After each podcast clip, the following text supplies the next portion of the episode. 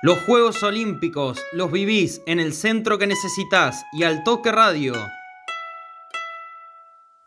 Te traemos el resumen del día y lo que va a venir.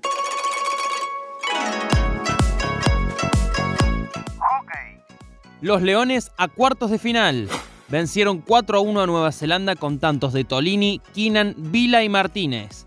El equipo de Carlos Chaparretegui enfrentará en la noche del sábado a Alemania en busca de las semifinales. La selección masculina ganó un partidazo ante Túnez por 3-2 en sets. Fue remontada con parciales 23-25, 23-25, 25-19, 25-18 y 15-8 el tiebreak. Argentina buscará clasificarse con una combinación de resultados sumado a una victoria ante Estados Unidos que sería contundente. Los gladiadores cayeron en el clásico ante Brasil por 25-23 y se quedaron sin chances de clasificar a cuartos de final. Seis tantos para Ramiro Martínez, máximo goleador albiceleste. La primera boxeadora mujer argentina en la historia de los Juegos Olímpicos, Diana Sánchez, cayó en los octavos de final de peso ligero ante la turca Esra Yildiz por decisión unánime de los jueces.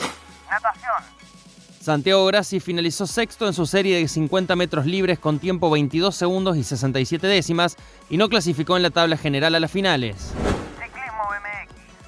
El riojano Ezequiel Nicolás Torres quedó a las puertas de clasificarse a las finales de la modalidad racing, a tan solo un punto del estadounidense Connor Fields. Germán Chiaraviglio debía competir esta noche en salto con garrocha, pero no podrá hacerlo por haber dado positivo de COVID-19, primer caso en la delegación argentina. A las 23:45 las Leonas cerrarán su actuación en el Grupo B ante Australia y se definirá rival para cuartos de final.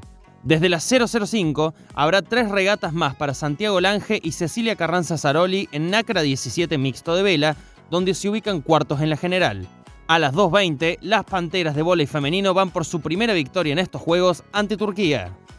El centro que necesitas te trae toda la información de los Juegos Olímpicos Tokio 2020. Nos escuchamos mañana.